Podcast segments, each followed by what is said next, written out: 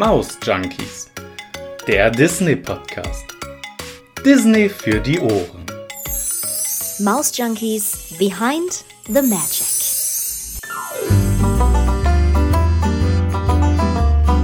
Ja! Maus Junkies, schön, dass ihr wieder reinhört in eine neue Folge von mir. Heute geht es um Big Thunder Mountain, eine meiner absoluten Lieblingsattraktionen im Disneyland. Ich finde es einfach gigantisch, wie man mit voller Power durch die Berge fährt. ich liebe es einfach und deswegen habe ich mir gedacht, mache ich doch noch mal eine Folge Behind the Magic zu dieser wunderbaren Attraktion. Worum geht's in dieser Folge? Ich erzähle euch was über die Geschichte von Big Thunder Mountain, also woher kommt eigentlich die Idee zu dieser Attraktion? Wir schauen quasi den Imagineers so ein bisschen über die Schulter, wie sie das damals alles entwickelt haben. Dann gibt es aber auch noch einen kleinen Vergleich, also wie sieht Big Thunder Mountain, die Attraktion, eigentlich in den anderen Disney Parks auf dieser Welt aus? Denn Big Thunder Mountain gibt es natürlich nicht nur im Disneyland Paris. Dann gibt es auch noch ein paar Fakten rund um die Attraktion und auch viel Wissenswertes für euch, damit ihr quasi für euren nächsten Disney-Besuch auf jeden Fall gewappnet seid. Und ganz zum Schluss gibt es noch ein kleines Special, da freue ich mich besonders drauf. Es gibt nämlich die Geschichte von Big Thunder Mountain im Disneyland Paris. Das werde ich euch hinterher auch noch ein bisschen genauer erklären in dieser Folge.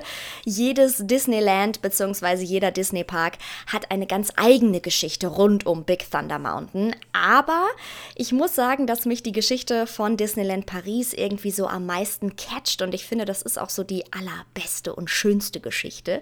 Ohne jetzt äh, sagen zu wollen, dass das Disneyland Paris da wahnsinnig toll ist und viel besser als alle anderen. Nein, aber ich finde wirklich, dass Big Thunder Mountain bzw. das ganze Frontierland da einfach eine ganz, ganz tolle Geschichte hat. Und die möchte ich euch auch in dieser Episode ein bisschen näher bringen, ein bisschen mehr erzählen. Und zwar so als kleines Hörspiel. Es hat also einen kleinen Hörspielcharakter zum Schluss dieser Episode.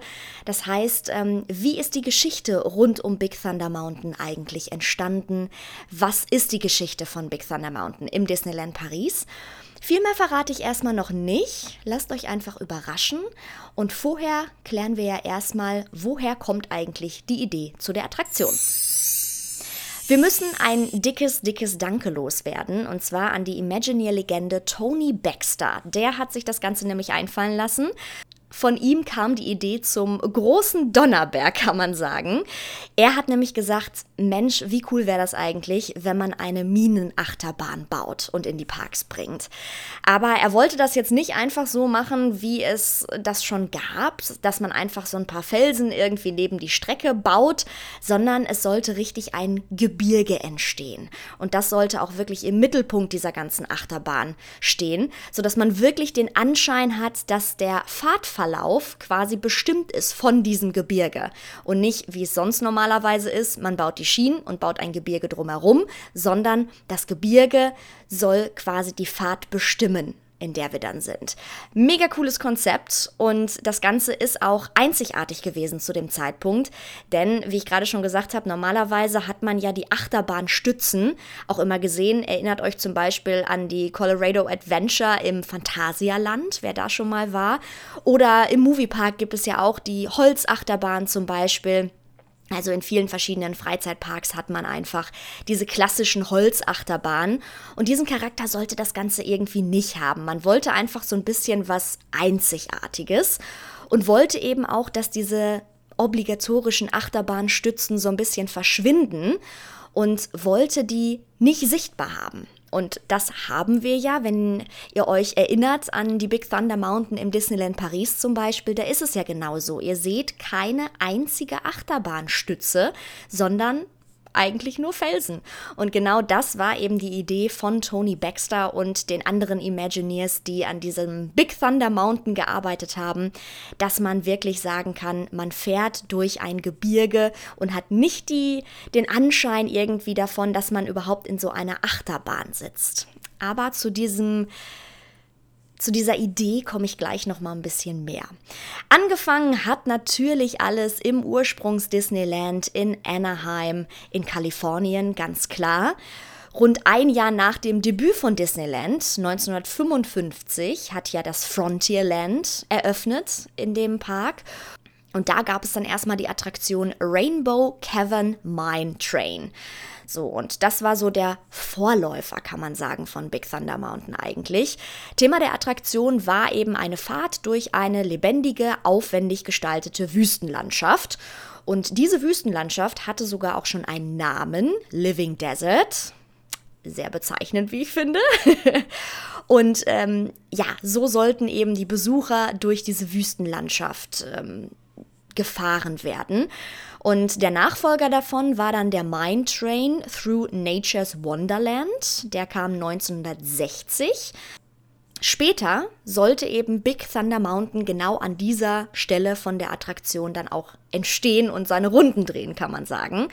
Und dieses Thema von dieser lebendigen Wüstenlandschaft, das wurde dabei eigentlich seit 1956 irgendwie beibehalten. Diese Szenerie und die Kulisse fand man eben so cool, dass man gesagt hat, nee, das wollen wir behalten. Das finden wir einfach cool. Nur die Attraktion selbst musste so ein bisschen neuer gestaltet werden, ein bisschen angepasst werden. Zur großen Eröffnung des Magic Kingdoms in, im Oktober 1971 in Florida gab es dann sozusagen ja die Weiterentwicklung schon. Und ähm, man wollte ja einfach, als Anaheim damals gebaut war und Florida eigentlich in Planung war, wollte man die bekannten Attraktionen natürlich auch nach Florida bringen, sozusagen. Das war das Ziel dieses Ganzen. Und äh, man hat sich dann natürlich überlegt, okay, Finden denn die Gäste, die jetzt nach Anaheim kommen, das gleiche cool wie die Gäste, die in Florida dann eben mehr vertreten sind? Weil klar, wenn ihr euch überlegt, ihr habt Westküste gegen Ostküste, hat man da die gleichen Interessen? Und das haben sich eben auch die Imagineers gefragt von Disney. Und man hat dann zum Beispiel gesagt, Pirates of the Caribbean, nee, das bringen wir nicht nach Florida. Da sind wir viel zu nah an der Karibik dran. Das finden die überhaupt nicht interessant. Das kennen die ja alles. Das ist bestimmt für die gar nicht cool. So, und deswegen hat man überlegt, okay, was kann man denn Florida bieten, was da besonders schön ist, besonders aufregend ist. Und deswegen hat man gedacht, okay, Florida hat Karibik-Flair, da brauchen wir keine Piraten, Dafür hat Florida aber keine Goldminen. Und so entstand so eine kleine Idee von so einer Westernstadt, um die dann eben in Florida auch mehr hervorzuheben und dass man gesagt hat, okay, in Florida brauchen wir eigentlich ein Frontierland, weil das finden die Gäste da vielleicht besonders cool. Ja, und im Zuge dessen entstand dann unter der Aufsicht von Mark Davis, auch ein wahnsinnig bekannter Imagineer von Disney, dieses Konzept der Western River Expedition. Und äh, das Ganze ist ja an der nordwestlichen Ecke des Frontierlands im Magic Kingdom. Und das sollte die Besucher eigentlich in so eine erlebnisreiche Flussfahrt durch die Wüstenlandschaft des wilden Westens führen. So kann man es eigentlich am besten beschreiben. Es sollte natürlich, es sollten natürlich Animatronics verwendet werden, um dann auch die Tierwelt ein bisschen darzustellen. Es erinnert mich alles so ein bisschen an die Jungle Cruise, nur eben im wilden Westen. Das war so die Idee von Mark Davis. Der wollte das gerne umsetzen. Schlussendlich wurde diese Attraktion aber nie eröffnet. Also die Western River Expedition, die gab es nie. Die wurde einfach nie in die Tat umgesetzt. Und äh, die Animatronics, die man aber schon geplant hatte, die wurden dann hinterher umgebaut und die findet man heute noch in der Attraktion Living with the Land in Epcot zum Beispiel. Also es wurde nur ein Teil dieser Ideen eigentlich umgesetzt und dann auch wieder völlig anders, als es ursprünglich geplant war. Naja, und letzten Endes hat man sich dann tatsächlich auch in Florida dazu entschieden, die Piraten doch noch umzusetzen und sie auch nach Florida zu holen. Und die Western River Expedition, die wurde dann erstmal auf Eis gelegt. Was aber irgendwie allen nicht so richtig gepasst hatte, denn man wollte den wilden Westen natürlich auch nicht so ganz fallen lassen. Also diese Idee davon wollte man schon irgendwie umsetzen. Und deswegen hat man Tony Baxter dann hinterher mit ins Team geholt. Und der war zu dem Zeitpunkt einer der jüngsten Imagineers von Disney. Und äh, der hat oder er sollte dann das Ganze auf den richtigen Weg bringen. Er sollte das Ganze dann eben zu dem wilden Westen machen, den man haben wollte für Orlando, für Florida. Dann kam aber die nächste Attraktion dazwischen. Also ihr merkt schon, irgendwie wird das Ganze immer so ein bisschen zur Seite geschoben. Man war sich irgendwie noch nicht so sicher, wie wollen wir das jetzt eigentlich realisieren, was soll da genau raus werden. Und als dann Space Mountain nämlich in der Planung war, da wurde dann die ganze Geschichte rund um Big Thunder Mountain erstmal wieder auf Eis gelegt und äh, die Westernstadt ja, samt Big Thunder Mountain eben, wurde erstmal wieder nach hinten verschoben. Ja, und diese zusätzlichen Jahre an Planungszeit, die haben aber eigentlich viel Gutes gehabt für die Achterbahn und für Big Thunder Mountain, denn man konnte das Ganze einfach viel mehr entwickeln. Man hatte einfach Zeit, das Ganze zu entwickeln und Jetzt kommt's, schon der erste Fact eigentlich zu Big Thunder Mountain, den ich eigentlich heutzutage total süß finde, weil ich glaube, heutzutage kann sich das gar keiner mehr vorstellen, das ohne zu entwickeln. Aber Big Thunder Mountain war damals die erste Disney-Attraktion, die überhaupt mit der Hilfe von Computern geplant wurde. Wie gesagt, wenn heute irgendwelche Achterbahnen geplant werden, ich glaube, dann ja, können die Planer gar nicht mehr ohne den Computer. Es vereinfacht natürlich auch vieles. Aber damals war das natürlich noch nicht normal. Denkt dran, wir sind in den 50er, 60er Jahren zu dem Zeitpunkt, beziehungsweise da sind die ersten Ideen entstanden. Dann hinterher in den 70ern, da kam das dann so langsam auf, dass man gesagt hat, okay, jetzt müssen wir mal an die Planung von Big Thunder Mountain irgendwie ran.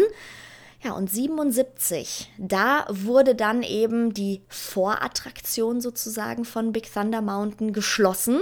Also die Mine Train Through Nature's Wonderland, von der ich ja schon erzählt habe, die wurde dann geschlossen, um eben Platz für Big Thunder Mountain Railroad zu machen. Zu der Namensgebung komme ich gleich auch noch. Das ist nämlich auch noch so ein bisschen special, sag ich mal. Denn nicht alle Big Thunder Mountains heißen Big Thunder Mountain. Ja, und viele Elemente von dieser Mine Train Through Nature's Wonderland, die wurden dann hinterher für Big Thunder Mountain einfach wiederverwendet, weil man gesagt hat, Mensch, da haben wir ja schon einmal uns was mit dem Wilden Westen überlegt, da können wir doch viele Elemente einfach übernehmen. Ja, und so wurde dann irgendwie die fiktive Bergarbeiterstadt Rainbow Ridge quasi in Szene gesetzt, neu konstruiert, wiederverwendet, wie auch immer ihr das nennen möchtet. Ja, und auch heute ist sie eben noch ein fester Bestandteil dieser Attraktion. Und 56 war das ja schon die Szenerie eben für Rainbow Caverns Mine Train. Deswegen hat man dann gedacht, die Rainbow Ridge, das ist ziemlich cool. Das haben wir uns schon gut überlegt, das behalten wir so. So wurden dann übrigens auch die ersten Felsen und Berge gebaut und danach wurden dann erst die Schienen verlegt. Ich habe ja schon gesagt, es war einfach ein einzigartiges Konzept, was man damals hatte. Man hat also erst die Felsen gebaut und die Berge und dann hat man die Schienen da rein verlegt. Also es war letzten Endes auch wirklich der Gedanke von, das Gebirge ist als erstes da und das Gebirge gibt uns den Fahrtverlauf sozusagen vor. Das war eben immer schon die Idee von Big Thunder Mountain und so wurde es dann auch letzten Endes verwirklicht.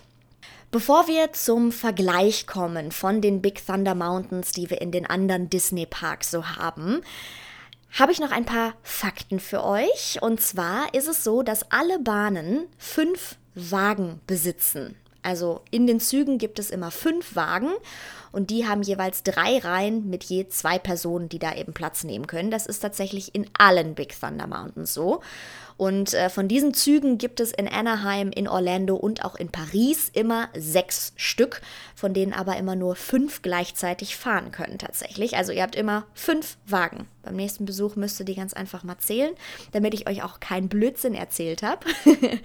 und auf allen vier Bahnen müssen die Fahrgäste auch mindestens ein Meter groß sein. Es war ein Drama sag ich euch, als ich noch nicht damit fahren durfte. Ich habe euch ja in einer Episode von Space Mountain schon erzählt, dass das auch da immer ein Drama war und ich kann mich noch an mein erstes Mal Big Thunder Mountain erinnern. Auch da war es ein Drama, äh, bis ich dann endlich mitfahren durfte. In Paris sollte man zusätzlich übrigens mindestens drei Jahre alt sein. Und es gibt noch einen gruseligen Fakt zu Big Thunder Mountain, denn es hat tatsächlich mal in einem Disney Park, und zwar in Kalifornien, einen tödlichen Unfall gegeben. Am 5. September 2003, da ist tatsächlich jemand im Big Thunder Mountain Railroad gestorben. Und zwar ist das Ganze so passiert, als der Zug an dem ersten Lift quasi raufgefahren ist, da ist an der Lokomotive, also an dem allerersten Wagen, das hintere Drehgestell irgendwie ja abgebrochen, beziehungsweise das ist gebrochen. Ja, und dadurch wurde dann der zweite Wagen unter die Lokomotive geschoben und dadurch ist dann leider ein 22-jähriger Fahrgast eben, der vorne in diesem zweiten Waggon gesessen hat, am Kopf und an der Brust extrem schwer verletzt worden und ist dann an seinen Verletzungen gestorben. Kommen wir zum Vergleich. Wie sieht Big Thunder Mountain eigentlich in den anderen Disney-Parks aus? Ich habe euch vorhin schon gesagt, der Name Big Thunder Mountain ist nicht in allen Parks gleich. Wenn wir nach Paris schauen, dann kennen wir das ja immer, it's the wildest ride in the wilderness. Big Thunder Mountain, jawohl, jawohl. Und in der amerikanischen Version, da hat man den Zusatz Railroad noch als Pflicht dazugenommen. In Paris und in Tokio, da verzichtet man darauf. Da ist es also einfach Big Thunder Mountain. Aber in Amerika ist es immer der Big Thunder Mountain Railroad. Warum das jetzt so ist, keine Ahnung. Vielleicht wollten sich die Amerikaner ein bisschen hervorheben, ich weiß es nicht. Auf jeden Fall ist es da eben der Big Thunder Mountain Railroad. Und in Paris und in Tokio ist es einfach nur der Big Thunder Mountain. Kommen wir zum Design der Berge. In Anaheim, da hat man den Bryce Canyon so ein bisschen als ja, Vorbild genommen, hat das Ganze daran angelehnt. Und auch die charakteristischen Hoodoos, ich habe das Ganze mal gegoogelt, die sehen wirklich so aus. Also, wenn man sich das anguckt, wenn man jetzt Anaheim, ein Bild vom Big Thunder Mountain Railroad in Anaheim sich anguckt und dann den Bryce Canyon bzw. die Hoodoos, dann sieht man tatsächlich, dass das ja das Vorbild gewesen sein muss. Und bei den anderen Exemplaren da, also bei den anderen Parks und bei den anderen Big Thunder Mountains bzw. Big Thunder Mountain Railroads, hat man das Monument Valley in Arizona quasi als Vorbild genommen. Und dieses Monument Valley ist übrigens auch die Inspirationsquelle für Cars gewesen. Wer von euch das Cars Land im California Adventure Park kennt, der weiß, das ist ja eben auch so eine Wüstenstadt, so eine, ja, hat auch so ein bisschen wilder Westen-Charme. Eben diese coolen Felsen, diese coolen ähm, Steine, die da so eingebaut sind, durch die man ja dann auch fahren kann im Carsland bei der Attraktion eben. Und äh, ja, das ist alles das Monument Valley in Arizona die Version in Florida, die war ja die zweite, das zweite Exemplar von Big Thunder Mountain Railroad. Und die führt jetzt nicht durch das Rainbow Ridge, wie im Disneyland in Anaheim, also durch das kleine Dörfchen, durch dieses Goldgräberstädtchen, sondern da hat man schon direkt gesagt, nee, wir brauchen irgendwie einen anderen Namen für diese Westernstadt. Und da ist es nämlich Tumbleweed durch die man fährt. Und deswegen hat man da auch gesagt, wir brauchen ein bisschen was anderes, woran wir uns anlehnen können, weil natürlich klar, jede Stadt, äh, nicht jede Stadt ist gleich, nicht jede Westernstadt und so hat man gesagt, pro Park bekommt Big Thunder Mountain bzw. Big Thunder Mountain Railroad auch eine eigene Stadt, eine eigene Geschichte. Deswegen sind auch die ganzen Geschichten eben ein bisschen unterschiedlich. Ja, und dann gibt es natürlich auch noch Tokio und Tokio wurde aber an Tumbleweed angelehnt. Also da hat man Florida quasi als Vorbild für den Ride auch in Tokio benommen. Paris. Paris ist, wie gesagt, ganz besonders, denn zum einen hat man da wieder einen anderen Ort genommen. Man hat Thunder Mesa genommen und hier wurde auch zum ersten Mal eine ganze Geschichte rund um diese Westernstadt quasi geschrieben.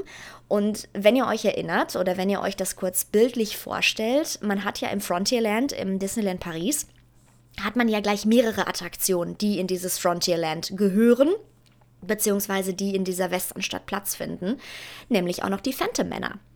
Und die gemeinsame Geschichte dieser Attraktion rund um Sir Henry Ravenwood, der ist nämlich der Protagonist eben für diese Geschichte, die ist wirklich in den Disney Parks absolut einmalig. Und ich freue mich schon, euch diese Geschichte gleich erzählen zu dürfen, denn ich finde sie einfach großartig. Ich finde, da hat sich Disney was wunder wundervolles, was wunderbares einfallen lassen. Denn ähm, das macht Paris auch noch mal ja wirklich zu einem Stück was absolut einzigartig ist in der Geschichte der Attraktion, kann man sagen. Generell befinden wir uns natürlich immer in der Zeit des Goldrauschs. Also egal in welchen Big Thunder Mountain Railroad ihr euch quasi reinsetzt, ihr habt immer diese Goldgräber-Atmosphäre, ihr habt die Pioniere, ihr habt Abenteuer, den plötzlichen Reichtum, der natürlich mit dieser Zeit einfach verbunden ist. Und äh, das Ganze hat man natürlich versucht auch dementsprechend umzusetzen dann habt ihr auch immer in jeder Geschichte habt ihr eine große Tragödie, die passiert ist in dieser Stadt, in dieser Westernstadt. In Anaheim und in Paris ist es ein Erdbeben. Das sehen wir ja auch ziemlich gut, wenn wir nämlich mit dem Train fahren. Dann haben wir ja hinterher auch, wo auf einmal alles wackelt in dem Berg drin, wo wir mitten in dem Berg drin sind und dann wackelt auf einmal alles. In Orlando haben wir eine Flutwelle. Also auch da hat man das Ganze so ein bisschen angepasst. In Tokio ist es ein Tsunami. Also ihr merkt schon, man hat bei Disney auch da wieder versucht, dieser Attraktion wirklich absolut Leben einzuhauchen, hat versucht, das auch anzupassen an die jeweiligen Standorte. Ich will jetzt nicht sagen, wir in Paris ähm, haben dauernd Erdbeben hier äh, in Europa, sag ich mal. Aber ähm, gerade Anaheim ist natürlich auch bekannt gewesen durchaus für Erdbeben. Und in Orlando Flutwelle, das erinnert mich immer an die Hurricanes, die natürlich da übers Land ziehen können. Und in Tokio hat man dann eben den Tsunami, den man genommen hat, als Tragödie, die passiert ist. Ja, und diese Tragödie führt eigentlich in allen Geschichten immer dazu, dass diese aufblühende Goldgräberstadt quasi schnell ein jähes Ende gefunden hat und dann auch von den Siedlern verlassen wurde. Deswegen hat das Ganze auch immer so einen Charme von so einer verlassenen Westernstadt eben, was ich finde, was es eben auch großartig macht im Gesamtbild der Disney Parks. Ja, und diese Minenzüge, die haben ja, wie ihr gesehen habt, wenn ihr schon mal damit gefahren seid, die haben ja keinen, keinen Zugführer. Also da steht niemand drin, der diesen Zug quasi fährt. Es gibt niemanden, noch nicht mal eine Puppe, die da irgendwie drin ist, sondern diese Minenzüge fahren selbstständig durch die Minen von Big Thunder Mountain. Und das ist eben auch genau die Idee von Big Thunder Mountain gewesen, dass sie nämlich durch diese alten Ruinen dieses Bergbaulagers, die Big Thunder Mountain Railroad, ähm, die da eben gegründet wurde, dass diese Minenzüge Züge jetzt da noch rumgeistern, rumfahren und den Besuchern eben ein besonderes Spektakel bieten. So kann man es am besten eigentlich zusammenfassen. Großartig, ich könnte eigentlich dauerhaft applaudieren in dieser Folge. Ihr merkt schon, ich finde das einfach toll, wenn, wenn sich rund um eine Attraktion wirklich so eine Geschichte aufbaut, wenn man auch was hat, woran man sieht, okay, so und so ist das Ganze entstanden. Das haben sich die Imagineers irgendwie überlegt. Und das macht Disney für mich auch so einzigartig und so toll, dass ich sage, okay, da hat wirklich jede Attraktion irgendwo ihre Geschichte und ihren Background. Und was ich bei Disney generell ja auch immer so liebe, ist einfach, dass man sich wirklich extreme Gedanken macht. Man setzt nicht einfach irgendeine Attraktion dahin, sondern man hat sich immer vorher Gedanken gemacht, passt die in das Bild, können wir das so rüberbringen, wie wir das rüberbringen möchten. Und man hat eben dementsprechend auch noch sich eine ganz eigene Geschichte dazu einfallen lassen. Jetzt habe ich noch was für alle Zahlenliebhaber, könnte man sagen. Wir machen jetzt nämlich noch mal so einen kleinen geschichtlichen Abriss, wann eigentlich welcher Big Thunder Mountain eröffnet wurde. Klar, los geht's mit Anaheim. Das war der erste am 2. September 1979. Da wurde quasi das Glanzstück des Disneylands eröffnet. Die Big Thunder Mountain Railroad wurde auch richtig gefeiert und äh, damals war irgendwie auch schon klar, es soll weitere Versionen geben in den Disney Parks, die dann da folgen. Mit Ausnahme übrigens von Hongkong Disneyland, denn da gibt es überhaupt kein Frontierland. Also da hat man ähm, die Big Thunder Mountain nicht reingebaut. Ja, und im Januar 2013, da wurde Big Thunder Mountain Railroad dann im Disneyland in Anaheim nochmal geschlossen, um dann diese gesamte Achterbahn einfach so ein bisschen zu renovieren. Und man hat neue Bahnschienen verlegt, man hat die Zugfahrzeuge ein bisschen modernisiert und hat auch natürlich die ganze Minenstadt Rainbow Ridge eben restauriert und die Bergkulisse neu gestrichen und so weiter und so fort. Und am 17. März 2014 wurde sie dann wieder eröffnet und ist ja wirklich so in so einem neuen Glanz irgendwie nochmal erschienen, aber ist auch wirklich sehr, sehr gut angekommen. Kommen wir zu Orlando. Rund ein Jahr nach der Eröffnung von Big Thunder Mountain Railroad im Disneyland in Anaheim wurde dann nämlich die gleichnamige Attraktion eben auch im Magic Kingdom eingeweiht die dann auch am 15. November 1980 für die Besucher dann freigegeben wurde als Achterbahn. Und ähm, von der Streckenführung her ist die eben ja quasi eine Schwesterattraktion von Anaheim, kann man sagen, weitestgehend. Mit Ausnahme von einer Sektion ganz zu Beginn der Bahn. Da gibt es so kleine Unterschiede. Und äh, die gesamte Achterbahn, die ist flächenmäßig tatsächlich sogar leicht größer, was aber darauf zurückzuführen ist, dass Magic Kingdom grundsätzlich einfach mehr Platz bietet für das Disneyland im, insgesamt, als es jetzt in Anaheim der Fall ist. Ja, da, auch da gab es natürlich Renovierungen im Magic Kingdom im August 2016, da wurde die Bahn dann geschlossen für Renovierungen. Und das Ganze, das dauerte bis Ende November 2016 und dabei wurden dann auch der Wartebereich, der wurde stark verändert, viele interaktive Elemente wurden noch für die Besucher integriert, sodass man quasi die Wartezeit ja so ein bisschen mit Spiel und Spaß irgendwie überbrücken konnte. Und ähm, auch die Geschichte zu der Attraktion wurde auch noch mal so ein bisschen überarbeitet, also dass da auch ein bisschen mehr passiert. Kommen wir zu Tokio. In Tokio gab es dann nämlich Big Thunder Mountain, eben erstmals ohne Railroad im Namen. Eröffnet hat die da am 4. Juli 1987 und somit eben gute vier Jahre nach der Parkeröffnung von Tokio. Die Streckenführung, die ist so eine Mischung, kann man sagen, aus den Versionen in Anaheim und Orlando. Wobei man sagen muss, aufgrund der Größe kann man das Ganze eher mit Orlando vergleichen, als jetzt unbedingt mit Anaheim. Die Achterbahn, die ist auch mittlerweile die einzige Version, die noch nicht renoviert wurde. Also ihr merkt schon, alle anderen wurden renoviert, aber Tokio ist bisher noch in der Ursprungs. Ähm, ja, Attraktion sozusagen. Es wurde aber angekündigt, dass sie auf jeden Fall mal eine entsprechende Renovierung bekommt und dass auch die mal stattfinden soll. Schauen wir mal, wann. Kommen wir zu Paris, zu Disneyland Paris. Das ist die Attraktion, die als ja, letztes eröffnet wurde, beziehungsweise der Big Thunder Mountain, der als letztes Big Thunder Mountain getauft wurde.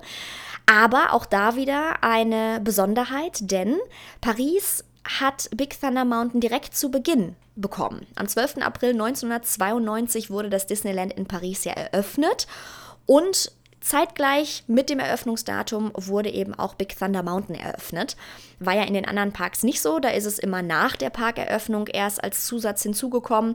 Aber in Paris sollte es eben sofort die Landschaft des Frontierlands ähm, quasi ja, bilden und ähm, erschließen und deswegen hat man da sofort den Big Thunder Mountain gebaut. Gut, man wusste natürlich auch, das Ding funktioniert, das Ding ist eine sichere Bank, das läuft, das finden die Leute einfach cool als Achterbahn. Ja, außerdem ist auch die Pariser Version in der Attraktion, also in der Aufbauart, unterscheidet die sich so ein bisschen von den ganzen anderen Big Thunder Mountains. Die eigentliche Fahrt, die ist nämlich auf einer Insel im River of the Far West. Den haben wir ja im Disneyland Paris und äh, wenn ihr das kennt, also ich liebe einfach dieses Bild vom Frontierland. Ich finde das großartig. Ich muss auch jedes Mal wieder ein Bild machen, obwohl ich das schon tausendmal fotografiert habe, wenn ich im Disneyland bin. Ich muss es immer wieder fotografieren, weil ich das so großartig finde. Und ihr seht da ja auch, ähm, dass eben der, der River da ist, der, eben der River of the Far West. Und dann gibt es diese Insel in der Mitte und auf der thront der Big Thunder Mountain. Großartig gemacht. Und ähm, die Pariser Auslegung des, es ist quasi so die Pariser Auslegung des Rivers of America. Ja, den haben wir ja ähm, in, in Anaheim auch. Und in Paris ist es eben so, dass man auf dem Festland einsteigt in äh, die Big Thunder Mountain und dann fährt man rüber auf die Insel. und fährt dann da eben durch die Mine. Im November 2015, da wurde auch in Paris Big Thunder Mountain renoviert. Da kam nämlich so ein bisschen mehr dieses Feeling von einer Geisterstadt hinzu. Da hat man nämlich ganz viele Requisiten aus sogenannten Ghost Towns in den USA gekauft und hat die dann eben in der Achterbahn verbaut, sodass man sah, da sagen konnte, okay, wir machen das Ganze so ein bisschen anders, wir machen das Ganze zu so einer Ghost Town. Und das ähm, werden wir gleich auch noch, wenn ihr die Geschichte hört rund um Big Thunder Mountain im Disneyland Paris, da erkennt ihr das immer wieder, denn in Paris hat man das Ganze so ein bisschen angelehnt an so eine Geisterstadt, die man in den USA ja auch heute immer noch findet, die eben aus dieser Zeit des wilden Westens übergeblieben sind sozusagen. Ganz kurze Exkursion zur Phantom Manor.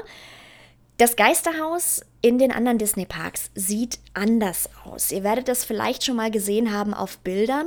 Ihr habt sowohl in Anaheim und auch in Orlando ein, ich sage mal, sehr intaktes Haus, von außen zumindest. Und die Phantom Manor ist die einzige, die so verlassen und runtergekommen wirkt. Und das ist eben auch dieser Charme, den man mit der ganzen Westernstadt so ein bisschen erreichen wollte. Dieses heruntergekommene, aber trotzdem einzigartige. Wie gesagt, da kommen wir gleich noch mal mehr drauf. Man hat an verschiedenen Stellen Holz eingesetzt und hat das Ganze so noch mal verbaut, verwittertes Holz zum einen. Die Phantom Manor beispielsweise besteht ja aus, auch aus so einem verwitterten Holz. Und die Restaurierung, die wurde dann am 17. Dezember das Jahr darauf quasi erfolgreich abgeschlossen und seitdem existiert die Big Thunder Mountain und die komplette Westernstadt des Frontierlands eben so wie wir sie jetzt kennen. Bevor wir jetzt zu dem kleinen Hörspiel kommen, das ich für euch vorbereitet habe, machen wir noch kurz eine Geschichtsexkursion, denn ich finde, das muss man so ein bisschen als Hintergrund wissen, um die Geschichte zu verstehen, um sich so reinfühlen zu können in diese ja, in diese gesamte Epoche, in der wir uns befinden. Am 24. Januar 1848, da hat James Marshall ja, irgendeine schimmernde Substanz in der Nähe des Städtchens Coloma in den USA entdeckt. Und das war eigentlich so ein bisschen der Beginn des Goldrauschs, der Beginn des, des Goldgräbertums in den USA, wenn man so will. Und aus der ganzen Welt sind dann die Goldgräber eben in die USA gekommen und haben in Kalifornien nach Schätzen im Boden gesucht nur um das mal so vor Augen zu haben, innerhalb der nächsten zehn Jahre, also von 1848 bis 1858, sind insgesamt 600.000 Menschen ungefähr in diese Region gekommen und haben quasi, ja, ihr Glück gesucht, haben den ganzen Boden umgegraben und haben eben nach Gold im Boden gesucht. Aber natürlich, wie das immer so ist, nicht alle hatten Glück und deswegen wurden dann erstmal viele Städte hochgezogen, aber nach und nach wurden sie dann eben zu verlassenen Städten.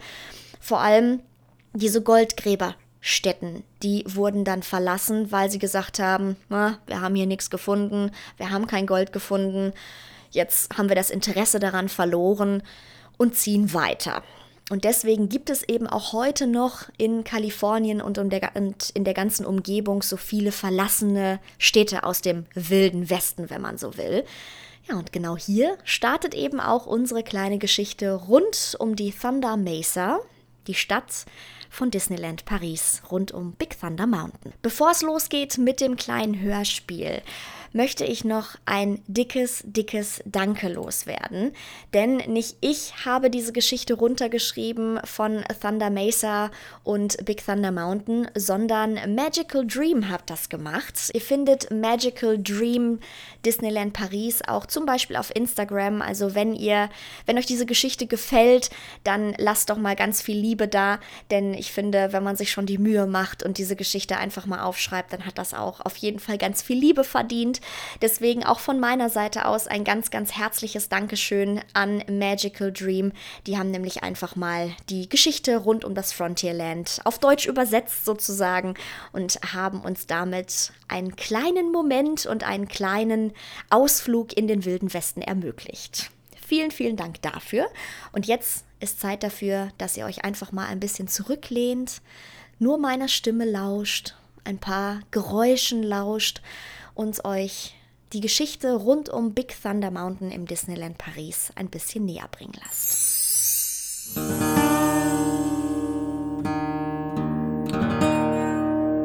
Einst war das Tal rund um den Big Thunder Mountain friedlich und unberührt. Die Indianer, die lebten in dieser Gegend im Einklang mit der Natur. Sie verehrten den Berg und seinen uralten Schutzgeist, den Thunderbird, der in seinem Inneren lebte. Die Legende, die besagt, dass der mächtige Donnervogel über die heiligen Städten der Vorfahren wacht. Mit einem Schlag seiner mächtigen Schwingen konnte er die Erde erschüttern lassen und jeden Eindringling verschlingen. Die Ankunft der ersten Siedler. Der Berg hatte nicht nur für die Indianer eine spirituelle Bedeutung, er beflügelte auch die Sehnsüchte der ersten Siedler und Glücksjäger. Angelockt von sagenhaften Geschichten über die Region, ließen sie sich an seinem Fuße nieder und gründeten 1849 die Siedlung Thunder Mesa. Noch heute zeugt das verlassene Fort, einst zum Schutz vor den Indianern errichtet, von diesen Anfängen.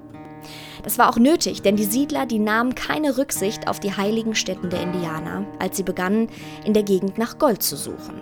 Und so kam es immer wieder zu Konflikten mit den Ureinwohnern. Der Goldrausch beginnt. Tatsächlich fand man bald darauf im Inneren des Berges eine ergiebige Goldader und diese Nachricht verbreitete sich wie ein Lauffeuer. Es war ein gewisser Henry Ravenswood, der die Big Thunder Mining Company gründete und den Raubbau an dem Heiligen Berg in neue Dimensionen brachte.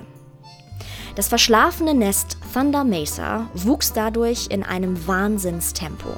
Eine Eisenbahnlinie wurde gebaut, auf dem Fuße wurde eine Schiffsverbindung eingerichtet und so fanden immer mehr Glückssuchende ihren Weg in das Städtchen, das sich auch immer mehr einen Namen als Handelsposten machte. Tobias Norton war mit seinem Geschäft einer der ersten Händler, die das Potenzial erkannten. Und spätestens mit dem Bau des Thunder Mesa Mercantile Buildings wurde aus dem kleinen Städtchen ein florierender Warenumschlagsplatz zwischen dem wilden Westen und den großen Städten. Das Städtchen wächst. Die Indianer mussten all dies hilflos mit ansehen. Ihre Häuptlinge versuchten das Land zu verteidigen und die Medizinmänner verfluchten die weißen Eindringlinge ein ums andere Mal. Doch nichts schien zu helfen. Die Stadt wuchs weiter.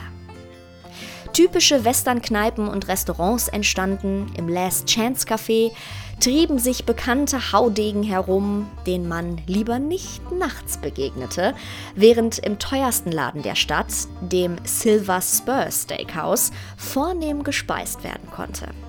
Eine besondere Geschichte rankt sich um den Saloon. Die damalige Besitzerin des Ladens, eine Miss Diamond Lill, kam durch einen Zufall, dem sie vermutlich etwas nachgeholfen hat, in den Besitz eines riesigen Goldnuggets. Mit diesem neuen Reichtum eröffnete sie 1858 den Saloon, der unter dem passenden Namen The Lucky Nugget Saloon bald über die Stadt hinaus bekannt wurde.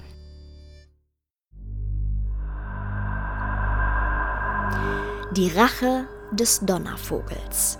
Im Jahr 1860 wurde die Gegend um Thunder Mesa von einem katastrophalen Erdbeben erschüttert. Bis heute ist ungeklärt, ob es durch eine besonders schwere Sprengung in der Mine ausgelöst wurde oder etwas anderes. Die Indianer und einige der Einwohner glaubten dagegen, dass der Schutzgeist des Berges nun endlich genug hatte von der Gier der Goldgräber. Denn das Erdbeben ereignete sich just in dem Moment, als sich Henry zu einer Inspektion in der Mine befand. Er fand einen tragischen Tod, als ihn einer der einstürzenden Stollen unter sich begrub. Henrys Frau Martha kam ebenfalls zu Tode. Sie erlag ihrem schwachen Herzen. Die Mine wurde dabei so schwer beschädigt, dass sie aufgegeben werden musste. Der Donnervogel hatte Rache genommen. Es sollte sich aber bald zeigen, dass die Zerstörung der Mine nur der Anfang vom Unheil war, welches bald noch über Thunder Mesa und die Ravenroots hereinbrechen sollte. Das war die kleine Geschichte rund um Big Thunder Mountain und Thunder Mesa im Frontierland im Disneyland Paris. Ich hoffe, es hat euch gefallen, diese kleine Art des Hörspiels.